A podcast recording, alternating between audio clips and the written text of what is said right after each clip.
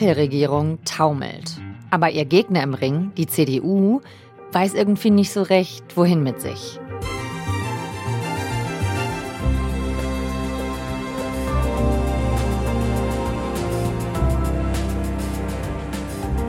Regieren will sie die CDU, aber so weit ist es noch nicht. Wie will sie dahin kommen? Wir machen uns heute bei 11KM auf die Suche nach der Oppositionsstrategie der wohl letzten richtigen Volkspartei und ihres Chefs Friedrich Merz. Zusammen mit Sabine Henkel aus dem ARD Hauptstadtstudio. Die sagt, in diesem Frühling könnte die Partei einen neuen Kurs einschlagen. Hallo Sabine. Hallo Viktoria. Ihr hört 11KM, der Tagesschau-Podcast. Ein Thema in aller Tiefe. Mein Name ist Viktoria Kobmann. Heute ist Donnerstag, der 22. Februar.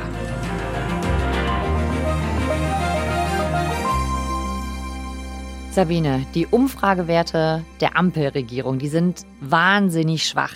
Die CDU steht schon besser da in den Umfragen als derzeit stärkste Kraft, wenn jetzt Bundestagswahlen wären. Aber trotz der schwachen Ampel im Umfrage-Olymp ist die CDU jetzt auch nicht gerade. Wie kommt das? Immerhin sind es ja rund 30 Prozent, die der Union ihre Stimme geben würden. Aber ein Grund, warum das nicht mehr als 30 oder 31 sind, ist vermutlich, dass sich die CDU noch immer dabei ist, neu aufzustellen. Also dass nicht so ganz klar ist, wo will sie denn eigentlich hin? Sie hat im Bundestag jetzt die Ampel sehr lange immer nur kritisiert und gesagt, was sie falsch macht. Mhm. Und dann hat sie irgendwann umgeschaltet und selbst auch Vorschläge eingebracht. Und je nachdem, mit wem man in der CDU spricht, dann klingt das ja recht unterschiedlich. Also da fehlt noch so ein bisschen die ganz klare Ausrichtung, um den Leuten zu sagen, so wollen wir, wollen wir CDU es besser machen, wählt uns. Mhm. Okay, also das heißt, es ist erstmal noch so eine Findungsphase zwischen kritisieren und Selbstvorschläge machen. Und wenn du rumfragst, ist es so ein bisschen der eine sagt Hü, der andere Hot. Ja, bei Hü und Hott fallen mir Friedrich Merz und Carsten Linnemann ein. Und da geht es um das Stichwort Zusammenarbeit. Das ist ja was, was der Kanzler angesprochen hat, mit der Opposition zusammenarbeiten in diesen schwierigen Zeiten. Und das haben sie auch mal ein bisschen versucht. Da muss man aber wissen, dass Friedrich Merz und Olaf Scholz, die beiden können halt einfach überhaupt nicht miteinander. Mhm. Und daran scheitert es schon. So oft sie es auch versuchen, das klappt einfach nicht.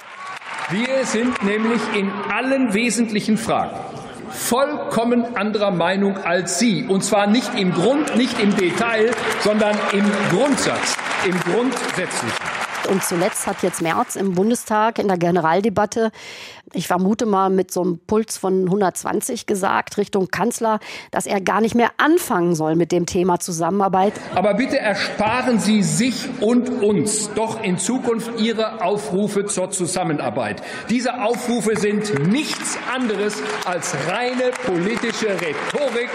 Sparen Sie sich und uns die Zeit. Und er hat dieser Zusammenarbeit der möglichen, die es gar nicht gibt, grundsätzlich eine Absage erteilt. Und ja. jetzt bin ich beim Hot, bei Carsten Linnemann. Der hat nämlich nur ganz kurz drauf im Deutschlandfunk ein Interview gegeben. Es gab nie eine Aussage zur Aufkündigung der Zusammenarbeit. Wenn Sie Herrn Merz genau zugehört haben im Parlament in der vorletzten Woche, hat er deutlich gemacht, dass man gerne bereit ist zur Zusammenarbeit. An dem Morgen, als ich das Linnemann-Interview gehört habe, ist mir auch die Zahnbürste fast quer im Mund äh, stecken geblieben, weil ich dachte, ich höre nicht recht. Mhm. Dann fragt man sich schon, ja, was wollt ihr denn jetzt? Zusammenarbeiten oder nicht? Oder mhm. wie sieht's aus? Aber Merz hat das ja gesagt, ne? Also mhm. sparen Sie sich die Aufrufe zur Zusammenarbeit. So nach dem Motto, Sie müssen bei uns gar nicht mehr anklopfen. Warum macht er das denn dann? Warum hat Merz sowas gesagt?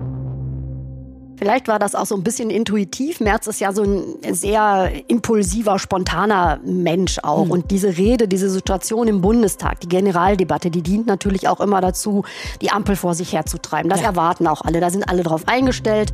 Meine Damen und Herren, gerade von der Sozialdemokratischen Partei Deutschlands Sie sind heute eine Partei der subventionierten Arbeitslosigkeit geworden und nicht mehr eine Partei der Arbeitnehmerinnen und Arbeitnehmer. Und speziell den Kanzler, den greift Merz da sehr gerne an. Ist jetzt auch immer, finde ich, so ein bisschen seltsame Situation, weil das Rednerpult steht ja quasi neben dem Kanzlerstuhl. Also muss der lange, schlanke Merz sich immer so umdrehen, um den Kanzler überhaupt anzugucken und mit ihm zu äh, schimpfen. Mhm. Aber egal, das ist die, die Situation. Und für Merz ist das Ganze so ein Bad in der Unionsmenge. Das genießt er. Wenn er redet. Wenn Sie die Jacke unten falsch einknöpfen, dann diskutieren wir nicht mit Ihnen, wie groß denn der Knopf oben im letzten Loch sein sollte. Diese Diskussion führen wir mit Ihnen nicht. Ganz einfach gegen die Ampel, gegen Olaf Scholz. Das mhm. beflügelt ihn geradezu, kann man wirklich beobachten. Du hast gesagt, äh, die CDU, die johlt da, er kann so ein bisschen ein Bad in der Menge nehmen. Also das heißt, ähm, kommt es bei ihm in der Partei auch besonders gut an, dieses Laute? Also im Bundestag natürlich schon. Da wissen die Abgeordneten in der Fraktion, sie werden genau beobachtet. Da sind so viele Kameras, da sind Journalisten direkt auch im Plenum und die gucken natürlich, wie, wer reagiert auf wen wie. Mhm. Und da wird ganz brav natürlich geklatscht von denen auch, die es vielleicht nicht alles so toll finden, mhm. aber die unterstützen da natürlich ihren Fraktionsvorsitzenden.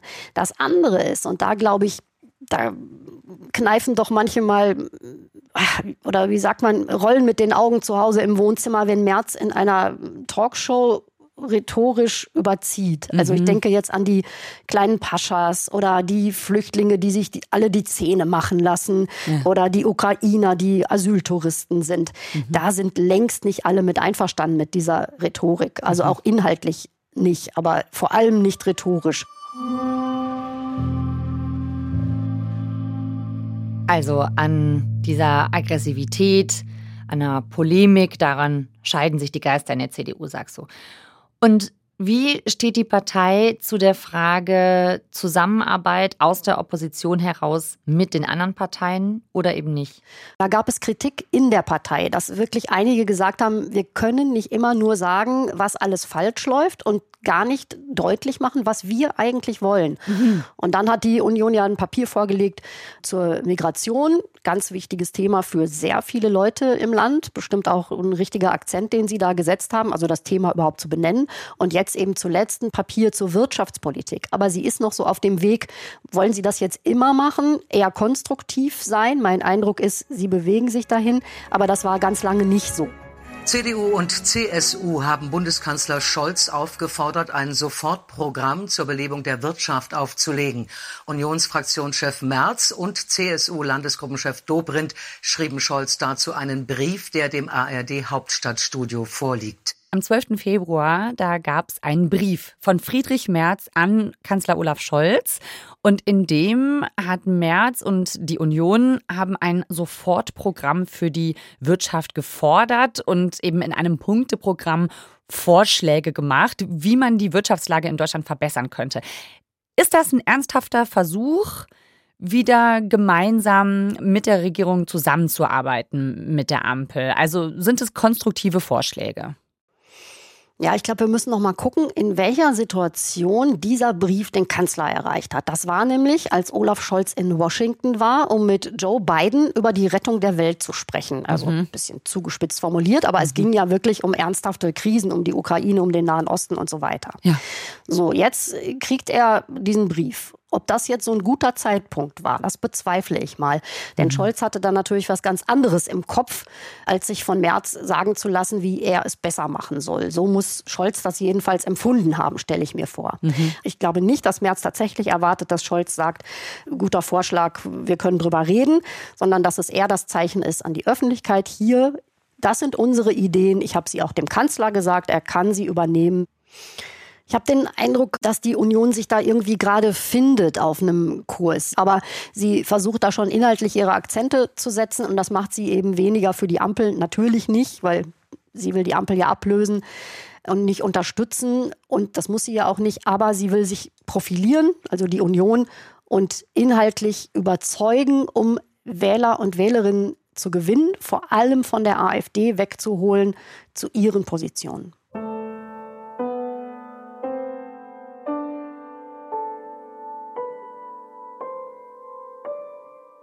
Jetzt ist bis zur nächsten Bundestagswahl noch gefühlt eine ganze Weile hin. Die findet ja im Herbst 2025 statt. Landtagswahlen sind schon vorher in Sachsen, Sachsen-Anhalt und Thüringen, jetzt im Herbst dieses Jahres. Wie ist das? Versucht die CDU da gerade ihren Kurs mit Blick auf diese Wahlen zu verändern? Ja, ich glaube, die Phase wird bedeutender und die CDU schwenkt jetzt auch darauf ein. Wenn wir daran denken, Friedrich Merz war in Apolda zum politischen Aschermittwoch und hat da eine Rede gehalten, die fand ich jetzt erstmal ungewöhnlich für ihn. Unsere klare Antwort an die Koalition. Ja, selbstverständlich sind wir bereit, wenn das Angebot ernst gemeint ist, auch mit der Koalition gemeinsame Wege zu suchen. Also die Kritik an der Ampel gab es auch, aber sie fiel viel nüchterner aus, als ich das sonst erlebe. Und da habe ich gedacht, okay, jetzt gehen sie tatsächlich in so einen anderen Modus. Er hat da eine erstaunliche Rede gehalten. Die war frei von jeglichem Populismus, trotz Karneval. Die war sehr ernsthaft und inhaltlich extrem gegen die AfD ausgerichtet. Ich möchte in ein Bundesland kommen, das von einem anständigen, aufrichtigen Demokraten geführt wird und das nicht europaweit, vielleicht weltweit Berühmtheit erlangt, weil hier plötzlich Nationalismus, Chauvinismus, Fremdenfeindlichkeit in einer Person plötzlich die Politik eines ganzen Bundeslandes dominieren. Das wollen wir nicht, das werden wir nicht zulassen. Es wäre eine Schande für Thüringen, aber es wäre vor allem eine Schande für Deutschland, wenn so etwas eintreten würde.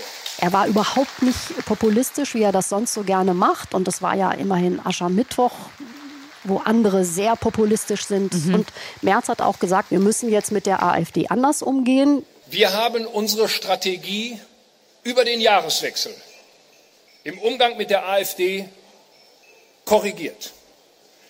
Bis dahin waren viele von uns der Meinung, dass mit Ignorieren und Kleinreden irgendwann das Problem wieder verschwindet.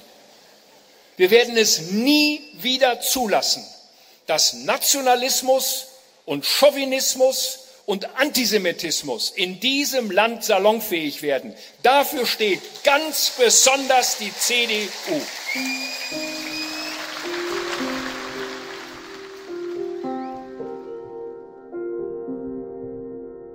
Jetzt hast du gesagt, distanziert sich Merz von der AfD und du nimmst ihm das auch ab. Das war aber nicht immer so, oder? Ja, er hat sich im Sommer da mal sehr kryptisch geäußert. Das war dieses Sommerinterview im ZDF. Und natürlich muss in den Kommunalparlamenten dann auch nach Wegen gesucht werden, wie man gemeinsam die Stadt, das Land, den Landkreis gestaltet. Das würde ja auch gar nicht anders gehen. Mhm. Danach gab es eine Riesenaufregung. Ich sehe noch diese Kulisse vor mir, in der er das gesagt hat. Das war Arnsberg, sein Wohnort, der Innenhof einer katholischen Gemeinde. Ich kenne das, ich bin da mal zur Schule gegangen. Mhm. Und genau da äh, saß er und äußerte diese Worte. Und ich bin mir sicher, das habe ich jetzt nicht beobachtet, ich habe es auch nur am Fernseher erlebt, aber dass vielen die Kinnlade runtergefallen ist.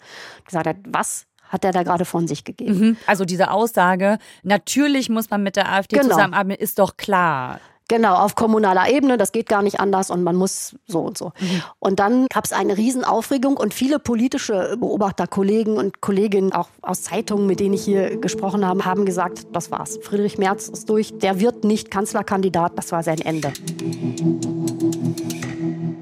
Also man dachte, so eine Äußerung, die kann eine genau. politische Karriere kosten, sogar was er da als Normalität, als Selbstverständlichkeit genau verkauft Genau das. Hat. So haben das manche gedeutet, aber Friedrich Merz ist so leicht nicht unterzukriegen. Er hat mhm. das dann ja auch kurze Zeit später, weil es viel Druck und Kritik gab, auch aus der eigenen Partei, mhm. hat er das revidiert und klargestellt. Also mhm. was er damit sagen wollte, das war dann nach meiner Einschätzung eher so ein bisschen unklar, aber es sah nicht mehr so nach Zusammenarbeit wollen aus. Mhm.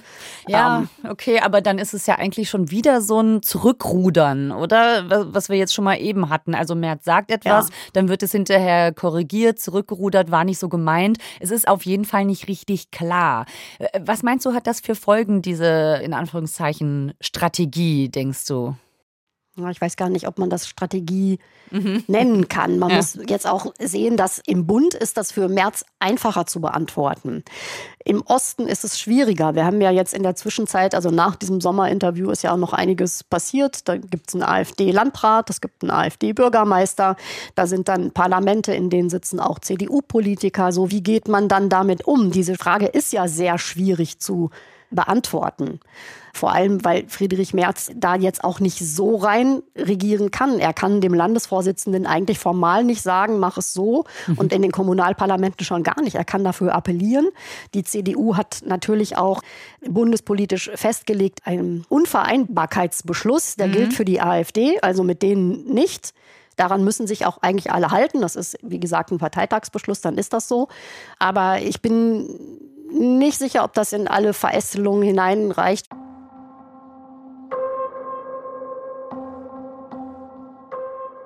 in Thüringen. Da ist der Landesvorsitzende Mario Vogt. Thüringen wird ja von einer Minderheitsregierung, linker Ministerpräsident, der keine eigene Mehrheit hat im Parlament, also mhm. wechselnde Mehrheiten bei Abstimmungen. Mhm. Und da gab es so diese Situation, die CDU wollte, es ging um die Gewerbesteuer.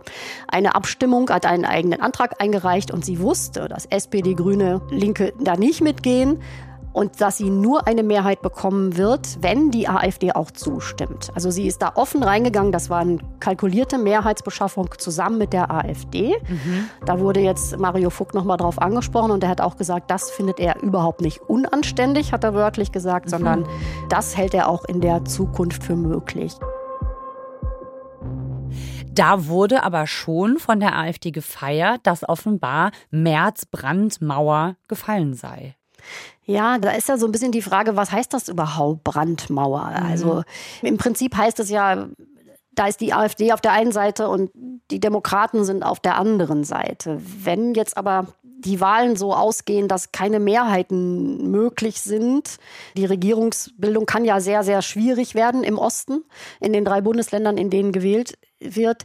Wie geht man dann damit um? Ich bin nicht sicher, ob diese Brandmauer steht, wenn es um die Frage geht, Minderheitsregierung. Also lässt sich Michael Kretschmer in Sachsen vielleicht von der AfD tolerieren, mhm. um Ministerpräsident zu werden.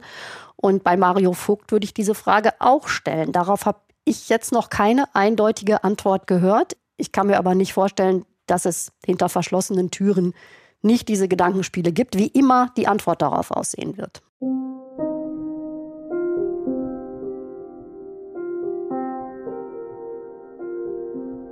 Jetzt hast du eben schon gesagt, wenn Friedrich Merz ähm, sich vielleicht mal im Ton vergreift oder etwas sagt, von dem man denkt, uh, das war jetzt kritisch, dann ist direkt im Gespräch, oh, das könnte ihm die Kanzlerkandidatur kosten. Denn er ist ja nicht nur Oppositionsführer, er wird auch immer wieder als möglicher Kanzlerkandidat gehandelt.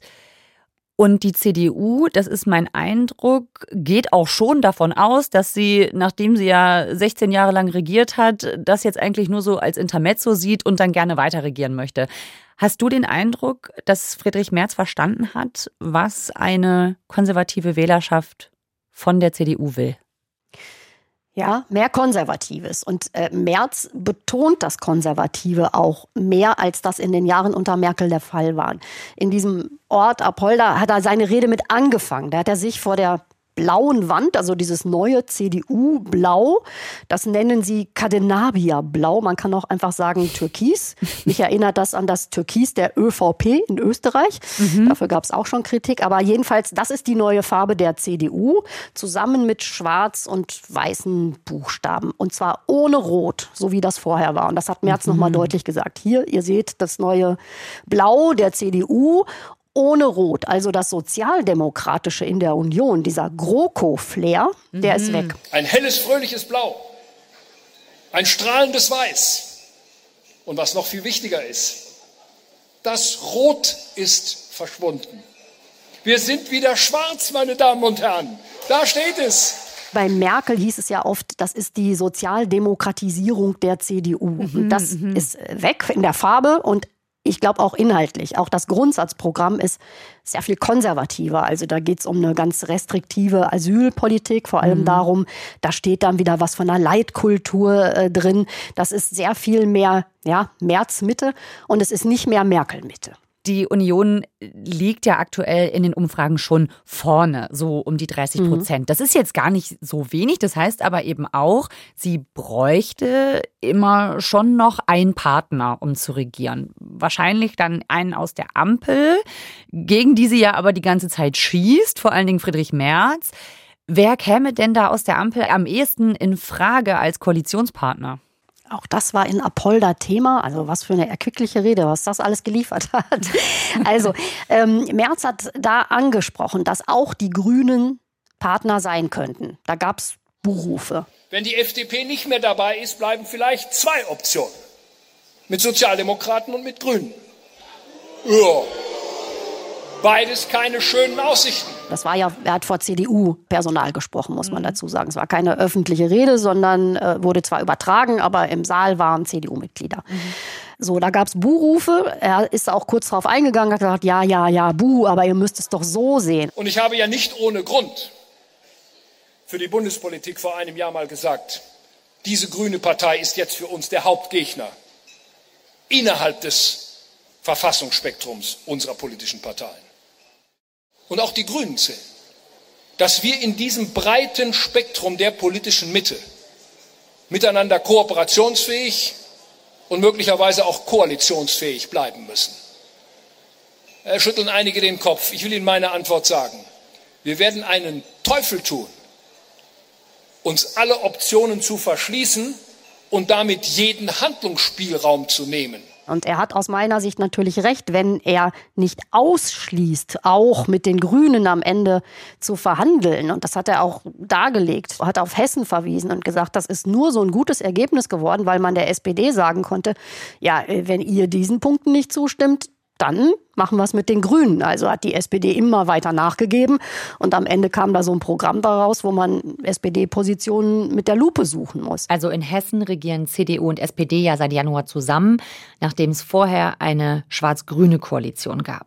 So, das ist aber meiner Meinung nach auch der einzige Grund, warum Merz die Grünen erwähnt, damit er mit der SPD besser verhandeln kann, wenn es so kommen sollte. Er will die Grünen ja eigentlich auch nicht. Die passen auch überhaupt nicht zu seiner Politik. Mhm. Also Klimaschutz steht in diesem neuen Grundsatzprogramm ganz hinten. Das hat 70 Seiten und irgendwo muss man es dann suchen mit ein paar dürftigen Sätzen. Das ist aus meiner Sicht also Taktik, das mit den Grünen. Es ist nicht verkehrt, aber es ist relativ leicht zu durchschauen also als Strategie, um die Partei und die Wähler aus der Opposition raus schon mal vorzubereiten auf die schwierige Suche nach einem Partner. Aber die CSU ist komplett auf dem Baum.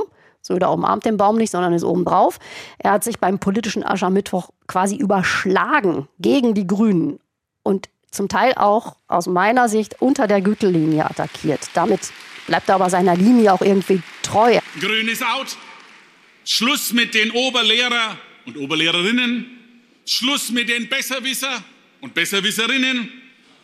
Wir als CSU, wir wollen keine Grünen in der nächsten Bundesregierung, liebe Freunde und Freunde.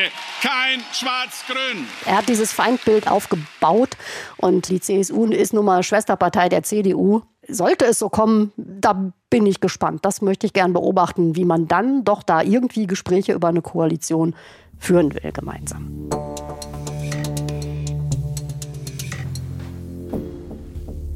Also es ist schon ein ganz schön schwieriges Verhältnis von der CDU und auch CSU zu den Grünen. Aber die spielen auch immer wieder eine Rolle. Ne? Wie stehen denn andere dazu, außer Merz? Wie ist die Haltung von der CDU zu den Grünen? Also es gibt ja Koalitionen von CDU und Grünen, sogar zwei schwarz-grüne Koalition in Schleswig-Holstein und Nordrhein-Westfalen. Und es gibt Grün-Schwarz und dann gibt es im Osten noch zwei in einer Dreierkoalition, wo die Grünen auch mit der CDU zusammen sind. Also mhm. da ist es innerhalb der CDU auch gar nicht so gut aufgestoßen, dass Merz damals gesagt hat, die sind die Hauptfeinde in der Regierung. Das trägt natürlich der Stimmung in diesen Landesverbänden auch nicht bei. Und Henrik Wüst zum Beispiel, Nordrhein-Westfalen, zeigt sich zumindest sehr zufrieden mit seiner schwarz-grünen Koalition. Vielleicht liegt es auch ein bisschen am Typ Wüst. Das ist ein Erklärungsversuch, der ja ganz anders auftritt als Friedrich Merz, der auch den Grünen da einfach Raum lässt und der viel leiser ist, einen ganz anderen Stil, einen ganz anderen politischen Stil pflegt. Ist das so? Ist der so eine Art Gegenentwurf? Ja, würde ich so sehen. Das ist ein anderer Typ der gilt als absolut kontrolliert. Also das erinnert so ein bisschen an Merkel. Bevor er was sagt, dann der denkt bis ans Ende. Das mhm. macht Friedrich Merz nicht. Der ist auch gern spontan. Das ist nicht Hendrik Wüst. Der ist kontrolliert und da sieht man nicht so schnell eine Halsschlagader, die anschwillt, wenn er provoziert wird. Der kann vielleicht auch mal poltern, aber es ist ein ganz anderer Typ als äh, Friedrich Merz, das kann man sagen, ja. Also Hendrik Wüst verkörpert einen anderen Weg für die CDU. Das wird auch durchaus medial so wahrgenommen. Er wird ja immer wieder auch als möglicher Kanzlerkandidat gehandelt. Welche Ambitionen hat er da? Also ich nehme Henrik Wüst als sehr selbstbewussten Ministerpräsidenten des größten Bundeslandes wahr, mhm. der in letzter Zeit, das ist mir wirklich aufgefallen, sehr oft zu hören, zu lesen, zu sehen ist mit bundespolitischen Themen. Mhm. Also nicht nur zu NRW, manches berührt sich ja auch, aber er äußert sich gern zu bundespolitischen Themen. NRW-Ministerpräsident Wüst vermisst in dieser Situation eine ausreichende Zusammenarbeit der Bundesregierung mit der Union. Er löst die Mitte, die politisch-demokratische Mitte, äh, nicht die großen Probleme, kommt sie unter die Räder. Das sehen wir überall in Europa. Er ist im Moment sehr, sehr aufgeschlossen für Interviews. Das war nicht immer so. Das dauerte lange, bis man ihn dann mal zu einem Interview bekam. Das geht im Moment sehr einfach. Sie hören das Interview der Woche mit Sabine Henkel und mein Gast ist heute Hendrik Wüst. Vielen Dank, schönen guten Tag. Sie regieren dort mit den Grünen in einer Koalition, recht geräuschlos. Wie kann das sein? Die Grünen sind doch Hauptgegner der CDU. Also für uns nicht. Für uns sind sie ein verlässlicher Regierungspartner.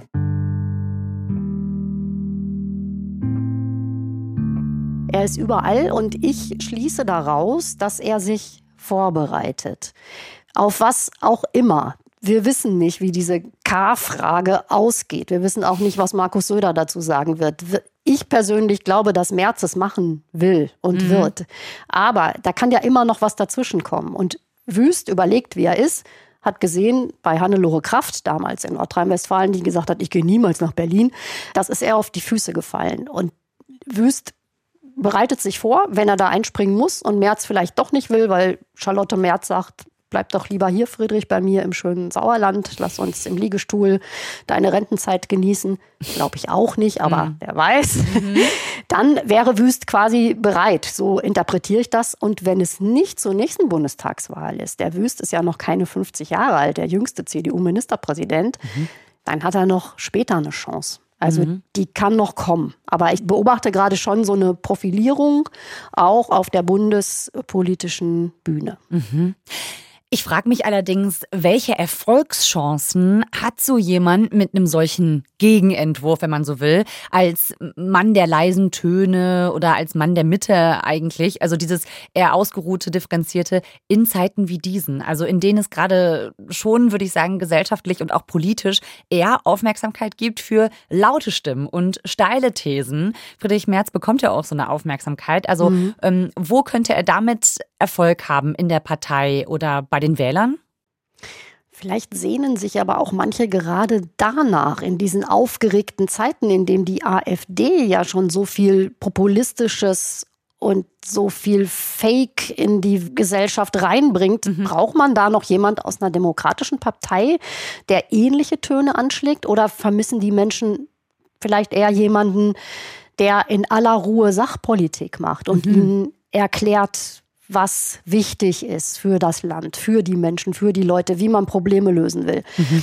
Ich glaube, dass so eine Stilfrage da nicht unerheblich ist. Das ist aber meine ganz persönliche mhm. Einschätzung dazu. Und bei Wüst muss man ja auch sehen, der hat schon Wahlen gewonnen, mhm. der hat Regierungserfahrung. Beides hat Friedrich Merz nicht. Er ist erst im dritten Anlauf Parteivorsitzender geworden. Der hat noch keine Wahl gewonnen. Der ist in Nordrhein-Westfalen nicht verankert. Er hat da nie regiert. Das ist immerhin der größte Landesverband. Mhm. Das alles kann aber Hendrik Wüst mit seinen, mit seinen jungen Jahren, hätte ich mal gesagt, alles schon vorweisen. Also viel mehr Erfahrung, wenn man ehrlich ist, ist ja Friedrich Merz ja sowas wie ein Anfänger in der Regierungsarbeit. Also viel Erfahrung hat er nicht. Das ist ja manchmal vielleicht sogar ganz hilfreich für Parteien, dass ja auch so Kontraste klar werden von bestimmten Lagern, bestimmten Ideen innerhalb der Partei.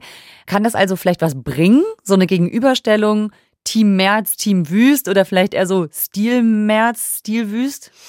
Ja, also man muss ja bedenken, die CDU ist eine große Partei, die letzte verbliebene Volkspartei, würde ich sagen. Und natürlich gibt es da Flügel und Lager, die gab es immer und die wird es auch weitergeben. Und das muss wahrscheinlich auch so sein. Denn so sprechen ja diese unterschiedlichen Lager auch unterschiedliche Wählergruppen an. Und so gesehen bringt es dann natürlich was. Der Gesamtkurs muss allerdings klar sein. Und den suchen sie ja gerade noch ein bisschen, haben wir ja schon drüber gesprochen. Also so gesehen es ist es schon gut, dass nicht alle in der CDU Märzklone sind oder Wüstkopien, wenn man so will, mhm. sondern dass es diese unterschiedlichen Akzente gibt, hat auch Vorteile.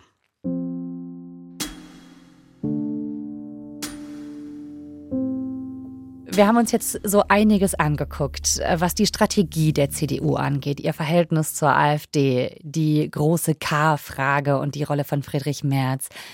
Jetzt schauen wir noch mal, was müsste die CDU tun, um stärker von der Schwäche der Ampel zu profitieren? Was könnte sie besser machen als Opposition? Ich glaube, dass die Union gerade schon dabei ist, einiges richtig zu machen. Also auch mit diesen konstruktiven Vorschlägen. Das war ja schon eine Veränderung. Mhm. Und es wird ihr sicher auch helfen, wenn sie sich auf den Kampf gegen die AfD konzentriert und weniger populistisch gegen die Ampel attackiert. Also mhm. Kritik, klar, muss sein. Das geht ja auch gar nicht anders. Mhm. Aber wenn sie dieselbe Rhetorik nutzt wie die AfD, dann hilft das sicher nicht. Also nicht der CDU, sondern vielleicht eher der AfD. Mhm. Und wir haben gesehen, so wie Markus Söder das macht, der alles Mögliche ausgeschlossen hat und sich auf die Freien Wähler festgelegt hat und äh, die anderen alle verprellt. Mhm. Der hat jetzt auch niemand anderen mehr mhm. als die Freien Wähler und mit denen kommt er gerade auch nicht mehr so gut klar. Mhm. Ich glaube, dass Friedrich Merz sich das auch sehr genau anschaut und dass vielleicht auch dieser Abend in Apolda dazu beigetragen hat, da jetzt ein bisschen anders aufzutreten. Okay, also du hast das Gefühl, laute populistische Töne poltern gegen die Ampel, äh, das bringt keine Wähler, die gehen dann eher zur AfD, sondern eher die klare Abgrenzung holt äh, konservative Demokraten ab und das könnte auch die richtige Strategie für die Bundestagswahl sein. Ja, und die Fokussierung auf die AfD, mhm. genau. Ich glaube, dass das jetzt wichtig ist in den letzten Monaten vor der Wahl und überhaupt. Sabine, vielen Dank für deine Einblicke. Sehr gerne. Bis dann. Ciao.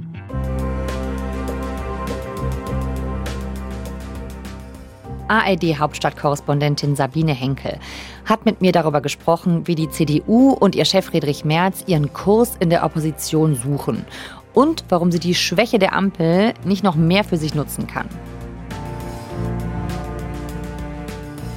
Autor dieser Folge ist Christian Schepsmeier. Mitgearbeitet haben Caspar von Au und Moritz Ferle. Produktion Viktor Weresch, Jonas Teichmann, Jacqueline Bretschek, Jürgen Kopp und Eva Erhardt. Redaktionsleitung Lena Gürtler und Fumiko Lipp. 11KM ist eine Produktion von BR24 und NDR Info. Mein Name ist Viktoria Kopmann. Wir hören uns morgen wieder. Tschüss!